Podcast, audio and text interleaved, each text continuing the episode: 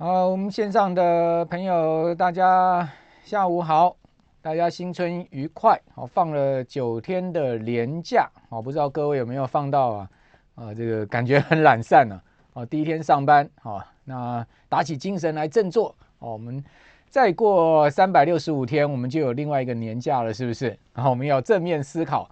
好，那在这新春假期之中啊，我去爬了一个玉山，好，初一到初三，啊，三天的时间，啊，在冰雪之中登顶玉山啊，这个三千九百多公尺，接近四千公尺的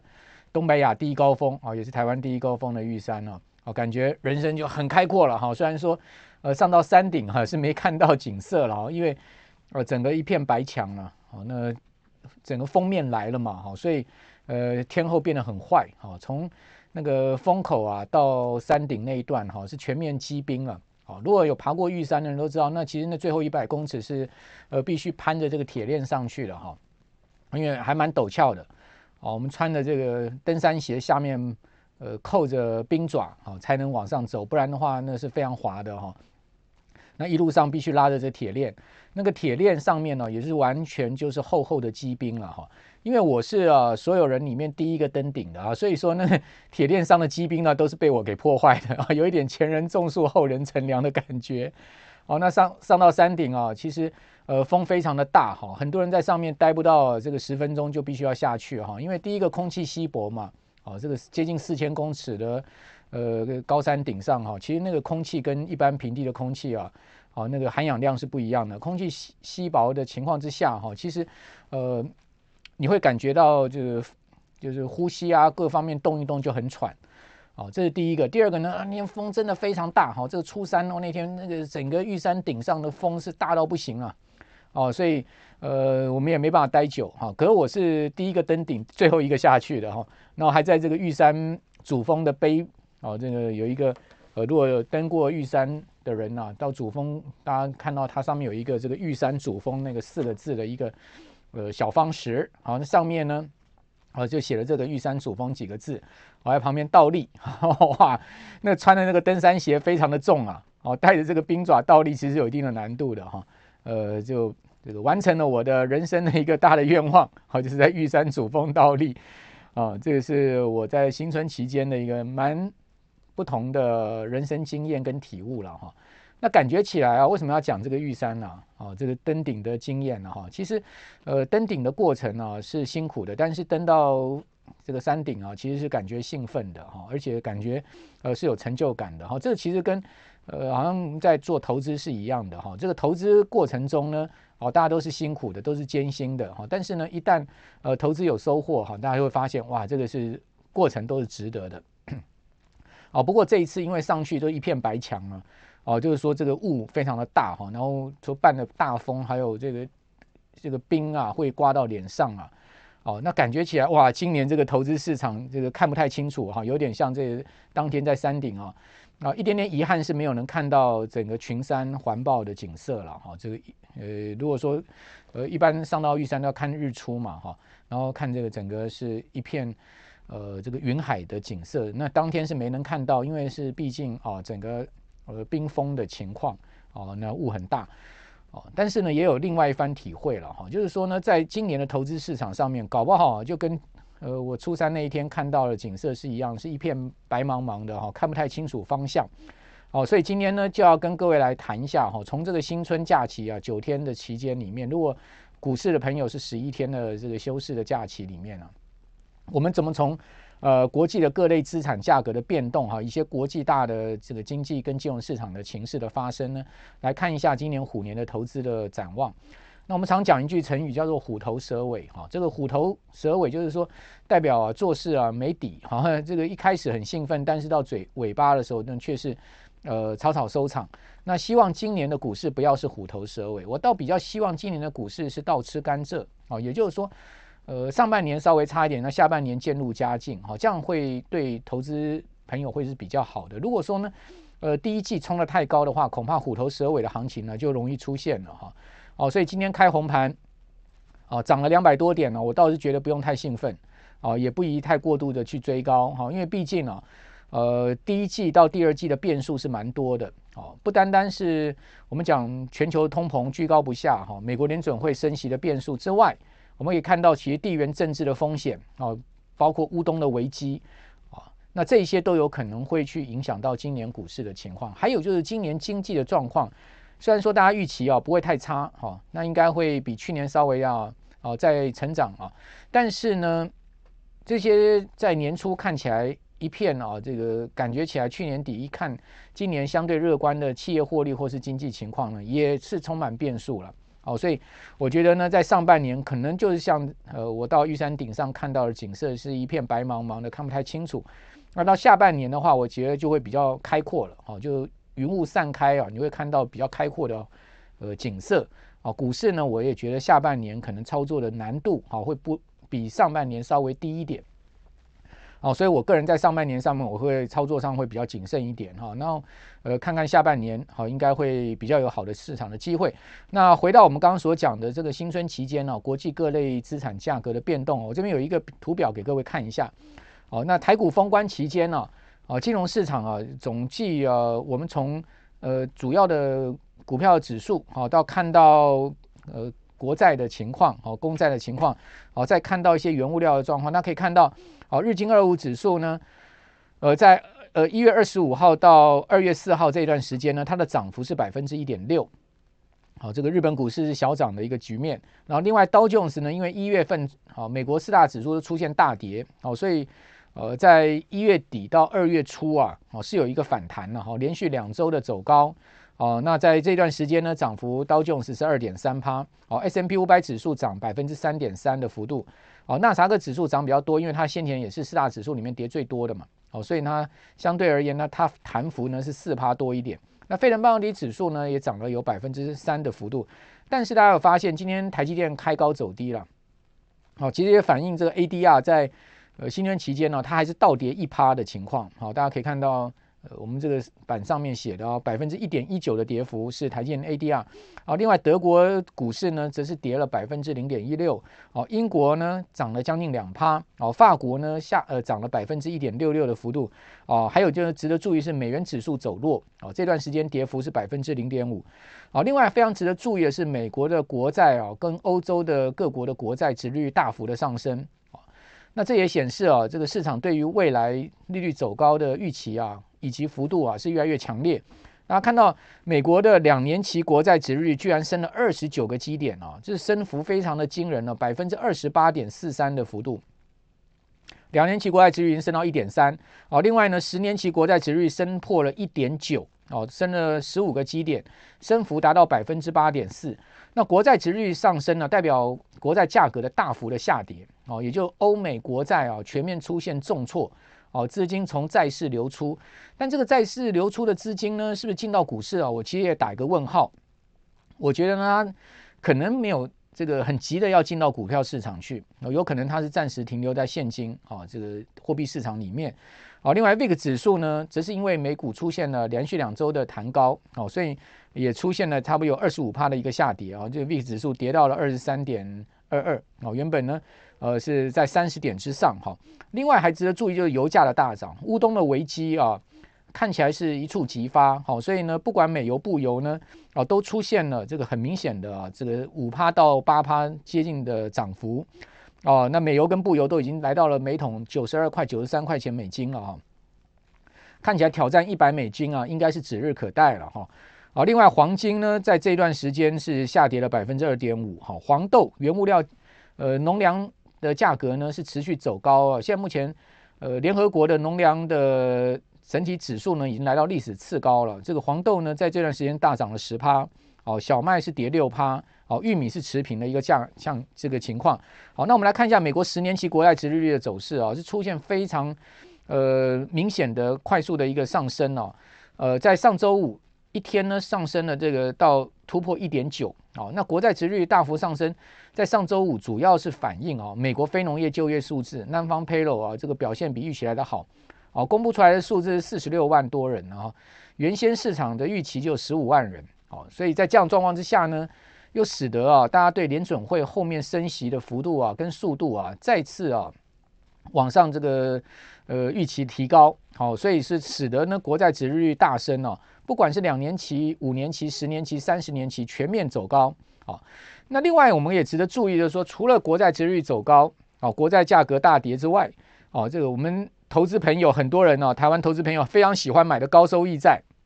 我们常常讲说这个高收益债呢，在台湾呢，哦，很多人就是把它当成是。呃，好像月配息、季配息这样子，呃，在在在玩它了。哦，在上兆的资金买这个高收益债券的基金。好、哦，那高收益债哈、哦，在整个一月份，各位看到 BB 级的 High Year 啊，整个一月它是大跌了三点三趴。哦，这个跌幅是非常大哦，因为我们有统计以来啊，从大概一九九七年以来啊，这个高收益债啊，一个月能下跌三点三趴，已经可以排到啊这个史上第五大的这个跌幅的记录哈。那前四次啊，高收益债出现单月大价格大跌啊，都有事件因素。各位看到前一次是 COVID-19 哈，就是在二零二零年的三月好出现了这个高收益债价格的大跌。在此前一次呢，就是零八年的次贷风暴，它也出现过曾经一个月跌了超过呃一成的一个幅度哈。那是是那那是一个高收益债的一个大崩盘了哈。零八年次贷风暴好，另外还有就是这个。两千年左右的时候呢，呃，曾经也出现过一次的一个大跌哈，还有呢，九一恐怖攻击也曾经出现一个呃很大的一个大跌，哦，所以说你可以看到，呃，在过去四次高收益债大跌呢，它其实都昭示了这个不同的一个所谓的事件因素，或是说经济的风暴或金融市场的风暴。那这一次高收益债价格又大跌啊，其实也使得我们必须要再一次的提高警戒。还有呢，除了美国国债殖利率大幅上升之外，哈，欧债的殖利率也大幅上升。那可以看到德国的国债殖利率重新回正，啊，呃，其实从二零一九年德国十年期国债殖利率跌破啊这个零轴之后啊，哦，就跌到了负利率之后呢，就一直没有能回正，哈。那在呃这这一波好这个国债殖率大升的一个过程中呢，哦，居然我们可以看到德国国债殖率也回正了，哦，又回到零一之上了。那显示什么？显示欧洲的这个通膨的压力也是非常的大哈，所以市场现在目前看到啊，呃，今年欧洲央行 ECB 升息的几率哈，六月哈年终升息的几率已经上到六成了。好，大家可以看到这个呃图表上面啊，这条线型啊，它是持续的一波接着一波的走高，就市场预期欧洲央行也守不住，也要升息。哦，原先欧洲央行并没有打算今年升息啊，这个升息一般市场预估 ECB 可能是在明年的事情。但没有想到呢，哦，最近欧洲的整个 CPI 通货膨胀的压力也非常的大哦。大家看到这真是一个直线飙升的一个通膨啊，所以呃，在通膨居高、尾大不掉的一个情况之下呢，哦，欧洲央行也非常有可能会在六月开出升息的第一枪。那当然，美国联准会呃即将在三月召开会议啊，三月十六号，哦，这个开出升息的第一枪的可能性是非常高的哈。哦，哦同时三月呢，不但升息，也会结束 QE，啊，紧接着呢，哦，就是连续性的升息呢，乃至于到这个年终的时候，有可能会进行所谓的资产负债表的缩减，哦，那这些都会是今年股市啊上半年比较大的一些变数跟压力了哈，因为毕竟资金回撤嘛哈，呃，除非说经济的成长力道非常的强劲，可以抵消掉这个经济呃资金回撤的压力。哦，不然来讲的话呢，它其实对股市会产生一定的负面影响。那么根据过去两次呃联准会升息的经验来看哈，哦，其实升息开出第一枪之后的一个半月哈，美国股市大概都有回调差不多百分之十到百分之十五的幅度。哦，所以升息的确哈对美股是一个负面影响哈，这个是不容怀疑的。从过去两次升息的周期，我们可以看到这样的状况。那这次会不会重演啊？我个人觉得这几率也不小。那另外我们可以看到，其实这一次啊，这个纳斯达克指数是美国各指数里面走势最弱的哈。你可以看到纳指这个是我们现在秀出来这个图是周线。哦，虽然说呢，经过一月大跌之后啊，哦一月底哈，那二月初好连续两周的反弹，但是呢，这个纳斯达克指数虽然弹两周啊，但是还是没有过年线哦。大家看到这个两根红 K 棒上影线的地方，大概在一万四千五百点，哦，这个位置呢。是纳斯达克指数的所谓的年线的位置，啊，年线的位置。那另外我们看到在年线上面呢，还有所谓的这个月线跟季线。那现在目前呢，哦，对不起，还有这个半年线跟季线。那大家也可以看到哦，这个呃蓝色线哈，就十三哦，MAA 十三这个是季线哦，在一万五千点整。那半年线呢也在一万五千点整。那现在目前蓝色的季线呢已经是出现了交叉向下哦，这个跌破呃半年线的情况哦，这个季线跌破半年线，各位可以看到它其实比较不寻常的一个技术走势。哦，你回推过去可以看到。从两千零三年以来啊，没有，呃，两千二零二零年三月以来没有出现过这样的技术走势，哦，所以呃，我们会认为说这次美股科技股的下跌啊，其实呢，它在结构面上面哦，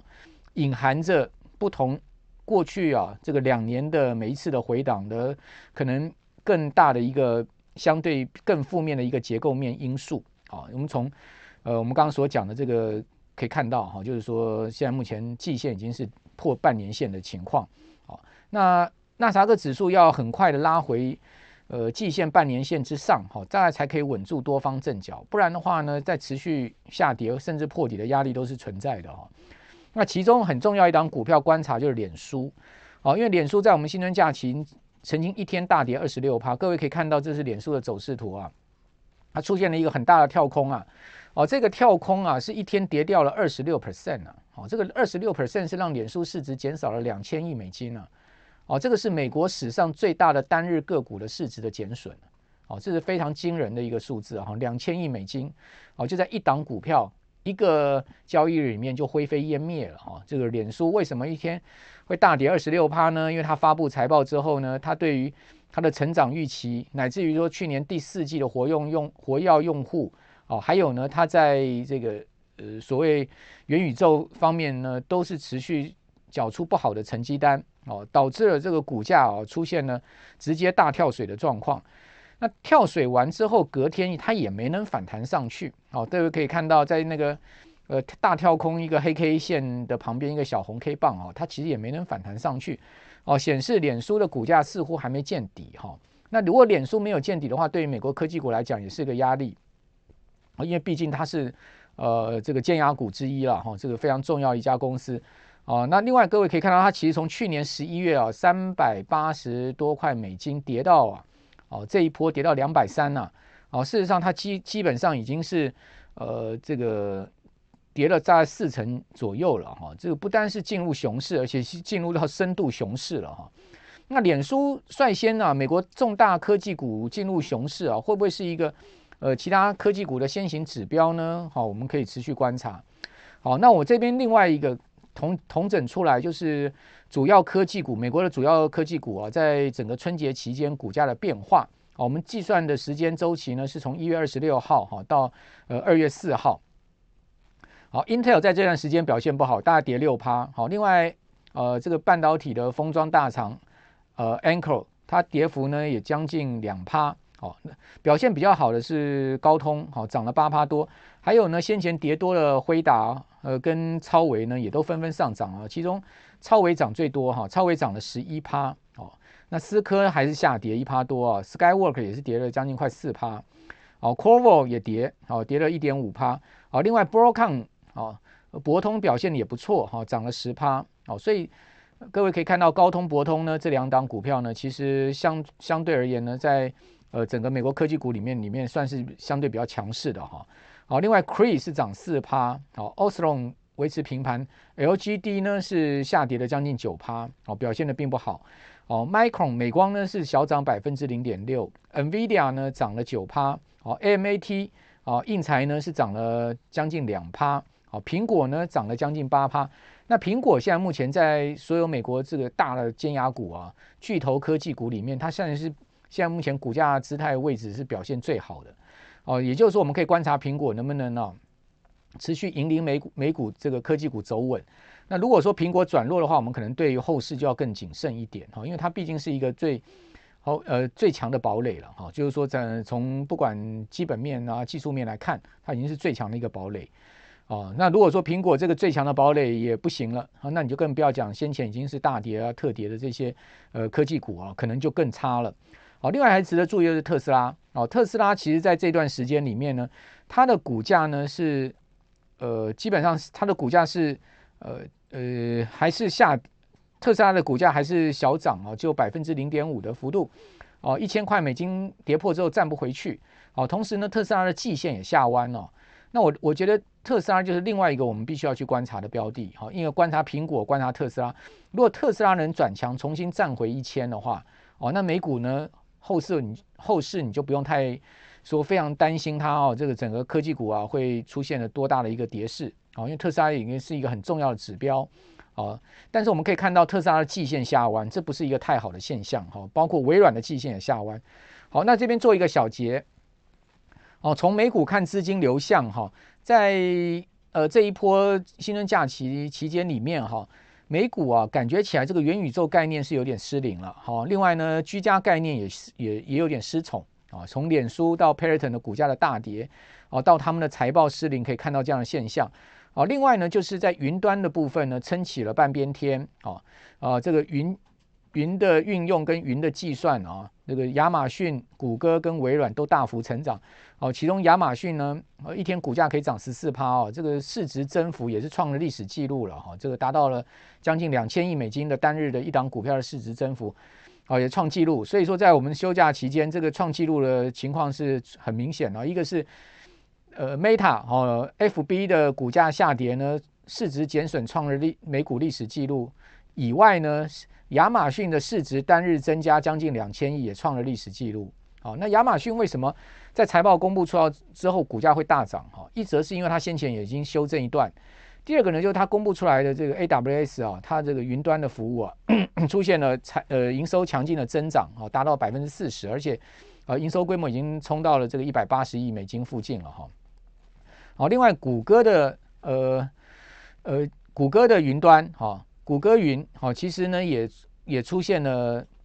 营收明显的增长，不过谷歌云到现在目前还是亏损啊。它去年大概在亏了呃第四季吧，大概亏了四亿五亿美金左右，好，但是亏损的幅度已经有在减小，好，已经在缩小，好，那大家营收成长非常的呃明显，大概成长了四成。那微软云呢，就 Azure 啊，Azure 呢，呃，它其实这一次啊，它是。呃，把其他的运用合并计算，它没有单独计算 Azure 的营收，好，所以说有点让人家雾里看花的感觉了。不过整体而言呢，也是成长两成。好，现在目前我们看到亚马逊、谷歌跟微软，他们现在目前在全球的云端的市占哈，呃，还是以亚马逊最高，大概三三趴。好，那另外谷歌呢，大概不到十趴。好，但它已经明显成长。那成长最快的哈是微软，哈，微软已经呃再成长了九个百分点。好，已经是来到了两成多了哈，已经开始在直逼亚马逊的这个呃所谓呃最大市占的地位哈。那当然，但是呢，我们可以看到微软最最近啊，这个股价其实走势也偏弱了哈。你可以发现，哎，它其实也是呃季线下弯的形态。那除了这些科技股以外啊，大家可以去看到美股里面，其实金融股跟能源股啊，相对科技股是表现最强的族群。这也蛮符合为什么今天台股开红盘哦，台积电是下跌的。好，但是呢，你可以发现像钢铁啦、航运啦、橡胶啦、波陶啦，哦，还有呢这个电器电缆啦、好塑胶啦，好这些股票呢，这些类股呢都是全面大涨，好，有点跟美股的这个呃走势是相仿哈。大家可以看到我们刚刚现在讲的这个苹果，哈，这个现在目前大家画面上看到这张走势图啊，哎，你会发现哎，苹果还能站在这个月线之上、季线之上，但是我们刚刚讲，呃，其实纳斯达克指数早就已经跌破了。这个年限都破了，好，更不要讲说月季线了，对不对？那苹果还能撑住，所以苹果就是很标准的一个多方的中流砥柱的一个参考。那谷歌因为要一拆二十，好，所以呢对它股价有一个激励，哦。不过我是另外一个反面去想了哈，这个谷歌啊，为什么要在这个地方啊宣布一拆二十？它的董事会的考量是什么？我个人是觉得谷歌的董事会有一点可能是要看到这个股价。走势啊，非常微待，好，在这个地方呢，要施以这个利多刺激啊，好，才会决定说在这边呢进行一拆二十的这个呃动作，好，那当然是七月份才会去执行的 C 类股，哦，那如果说呢，他董事会是觉得股价啊在这边很危险，好，而去采取这个动作的话，那利多消息公布之后啊，未必谷歌的股价能持续上涨哦，我倒是呃有这样的一个呃反面的想法给各位参考哈。那另外，亚马逊啊，虽然说一天弹了十四趴哦，而使得它的这个呃市值增加了有两千亿哦，哦，创下了历史记录之外哈，大家可以看到，它其实弹上去，它也没过这个呃季线，好，那个黄色线是下弯的，是季线，好，所以它要能过季线，你才能讲说它这个股价能止稳啊。不过现在目前看起来还没有，啊，所以我们还是呃留校查看一下哈。那当然离季线更远的是微软，大家可以看到微软的季线是下弯。那微软的季线下弯哦，至少是两年来没看过的吧？好，这么明显的一个季线下弯的情况，好，所以你从微软啊，从我们刚刚讲的一些美国科技股这一波的跌势啊，你会发现，哎，其实美股呢还是充满了这个结构面上面比较弱势的形态哦，包括像特斯拉的季线是下弯的，哦，而且它的季线现在目前正在扣底在千元之上的高档哈。那什么样的股票？在这段时间表现的比较好呢，就花旗，大家可以看到花旗的股价其实站在所有均线之上。如果你可以看到今年一月以来哦，呃，这个开今年第一个交易日以来，好，这个一月份以来，其实花旗是正报酬的哦。哦，虽然说涨不多，但是呢，美股在一月以来是大跌的哦。但是花旗的股价还能呢超过这个呃元月开盘的这个点位，哦，代表什么？代表银行股哦，金融股。哦，是今年我们从美股到台股，我们可以去相对比较注意啊，而且是相对科技股可能走势更，呃，更具呃更具一些稳定性的啊，这个相对的这个观观察的标的了哈。那如果说大家对于选个股不是那么呃在行的话，你可以注意这个 KBW，好，就是费城证券交易所，它有一个银行指数，好，就 KBW，啊，这个 KBW Bank ETF，好，它是。呃，Invesco 是有这档 ETF 的，大家可以看到，它其实今年以来也是一个正报酬。好，如果你从今年呃一月的这个位置来看的话，它其实还是一个小涨的格局。那但是美股其他的科技股都已经跌翻了嘛，对不对？哦，但是呢，金融股还是一个小涨的格局，你就知道说，诶，其实呢，在升息的环境下面，其实是有利于金融业，哦，金融这些呃可能传产。所以为什么我会觉得今年第一季、第二季啊，这个呃传产。呃，高值率相关的个股，本益比比较低的哈，然后呃，股价净值比比较低的哈，会好过那些飘在云端上面啊那种所谓的成长题材的个股。好，那去年前年是涨这些成长题材个股，但今年可能不是这么一回事哈。好，另外大家看到油价好，在乌东危机之下呢，持续的往上升哦。呃，我觉得布油非常有可能会挑战每桶一百块美金。好，那至于说。什么时候会走到一百，我们不知道啊。但是呢，感觉起来油价是一个非常强势的多方式哈。另外，油价呢也带动了国际原油价格的大涨，带动美国汽油价格的高涨。好，各位可以看到，现在目前全美的平均啊，汽油价格啊，一家人已经来到了三点四美金哦，这是一个非常高的数的数呃这个油价了。好，另外红色的地方，各位可以看到加州，好，加州这个用油的大州啊。啊，它的油价甚至来到每桶啊四块六啊，最高来到四块六，接近五块哦。那个对美国人来讲啊，这个一加仑四块以上的油啊，那是非常贵的哦。所以说，在这样的状况之下呢，这个整个美国的通货膨胀的压力哈，可能没有那么快可以卸除哦。甚至呃，这个油价呢，会不会如呃白宫啊想想的啊，要有要往下压啊，可能也不见得是那么容易哦。所以。呃，油价带动了整个原物料价格的上涨，哈，那包括我们看到今天台湾的消息也出来了，说鸡蛋一斤要涨三块，哦，但是呢，蛋农也不高兴，为什么？因为饲料涨更多，他们的饲养成本更高，哦，在过年期间呢，不知道大家买蛋买得到买不到啊？我居然是为了这个寻蛋呢，要去买蛋呢，花了一个半钟头买不到蛋呢，把我给气到这个，简直就不想说怎么会是有这样的一个状况？哈，为什么买颗蛋都买不到？好，你有钱还买不到东西？哦，而且花要宝贵的年假呢，去寻蛋去了，哈、哦，寻寻找鸡蛋去了。哦，我想可能也有我们的观众朋友啊，我们在这个收看的我们的粉丝呢，大家有同样的经验了哈、那这个是什么？就是整个生产供应链上面的失调嘛，对不对？哦，事实上，这个鸡蛋是一个很寻常的民生物资，不应该买不到。哦，它的供给也不可能是出现瞬间的短缺嘛。哦，为什么？因为它有一定的生产机制跟这个行销的通路。那至于说会缺货是代表什么？代表就是说整个生产链上面已经出某些环节出了问题嘛。哦，绝呃，你想看会有人去囤蛋吗？好，鸡蛋跟卫生纸是完全不同的概念。有人有人可能会去，因为卫生纸价格要涨啊，我先去先去买个几包起来哦，因为卫生纸可以放，好，但鸡蛋是有保鲜期的，你蛋能放久吗？所以我相信呢，如果是正常供应的情况之下，哈，不会有人去囤蛋的。哦，那呃，就算鸡蛋价格贵一点，你也不会说啊，我现在囤一些鸡蛋起来，哦，这个可以少花点钱。为什么？因为它有保鲜期嘛，而且你能囤多少嘛？哦，你能省几块钱，所以我不觉得会是因为鸡呃价格因素去囤，或者是说呃这个像卫生纸这样子，好、哦，它可以久放的，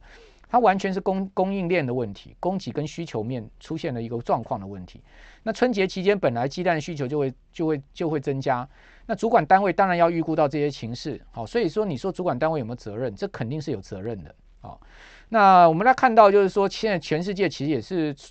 这这种现象也是冲刺了哦，也不单单台湾了哦，很多地方也都是呃出现整个整个供应链的问题。那大家可以看到，这个是埃克森美孚石油公司的股价哦，整个一月份它股价是大涨的特涨哦。那美国一月呃指数是大跌，但是呢，埃克森美孚呢从每股六十五块钱美金，它可以涨到八十二块。所以不是说没有股票会涨，而是呢，呃，你有没有选对？哈，你有没有看到能源价格上涨所带动出来的这些呃商机？哈，或者投资的机会？哦，那如果说各位不按不按个股的话，你可能可以去注意能源的 ETF，像这个 S XOP 哈，它就是油气概念的相关的 ETF，啊，它市场也呈现了一个呃持续稳步走高的态势哈。另外，我们刚有讲说农粮价格已经来到历史次高，这我们根据。联合国农粮组织的 FAO 好 Food Price 这个指数，大家可以看到，现在目前的价格呢，仅仅只比二零一零年历史的最高点差了一点点而已。哦，这非常有可能哦，农粮价格会冲上去创历史新高的。那农粮价格创上冲上去呢，我们就可以去特别注意一些农粮概念的相关的这个呃资产啊，比如说各位看到这一家公司叫 ADM 哈。我之前有跟各位介绍过四全球四大粮商，嘉吉、邦吉、路易达孚跟 ADM。好，ADM 呢是美国一个非常大的粮商哈，就是所谓的 ABCD 四大粮商之一了。哦，嘉吉、邦吉、哦路易达孚这三这四家里面只有一周一家是欧洲的公司，就路易达孚啊，其他嘉吉、邦吉、ADM 都是美国的大粮商。哦，他们掌控了这个全世界的粮食，哦，包括呃呃。这个油脂哈，他们都掌控，所以季辛奇曾经讲过嘛，谁掌控了这个粮食，就掌控了全人类嘛；谁掌控了能源，就掌控了这个世界嘛。好，所以要掌控什么？啊，这个霸，如果是一个霸权国家的话，他一定要去掌控粮食，要掌控能源，啊，要掌控各种这个关键的物资，是不是？好，所以说季辛吉是很有战略头脑的一个人啊。哦，这个人讲出来的一些道这个话哦，那值得大家玩味、玩味跟深思了哦。大家可以看到，为什么四大粮商其中有三家在美国？第一个，美国物大呃，这个地大物博啊，这个粮食生产量是全世界数一数二的哈。这个包括黄豆、小麦、玉米啊。第二个呢，就是他们懂得啊，怎么样去运用高科技，好，运用了这个通路跟供应链，啊，去呃去。去控制这个粮食，哈，这个是一个非常重要的战略物资，或是说这个人类生存赖以啊，这个生存的命脉。好，那可以看到 ADN 的股价，其实呢，在这一波美股大跌声中呢，它丝毫不受影响，还在这个持续的走高，好，维持一个多方态势。你就会发现，哎，其实呃，这个很多这个投资的契机啊，或者说我们在在观察投资市场，我们可以从宏观的经济面上面。啊，或是说呢，呃，一些我们可以呃具具体而为的去从一些这个全球的经济脉动啊、数据啊、哦图形上面找出蛛蛛丝马迹。好，那以上呢就是我帮各位啊做整个春节期间哦、国际大的金融市场的一些价格因素变动的整理。那至于说金融事件有什么呢？金融事件啊，这个台湾最大的呢就是。联发科哦，在封关之后开了法说会，表这个说呃出来的这个数字各方面都非常好，但是呢，环球金并德国的呃矽晶圆大厂试创失败，好，导致今天中美金、环球金的股价大跌。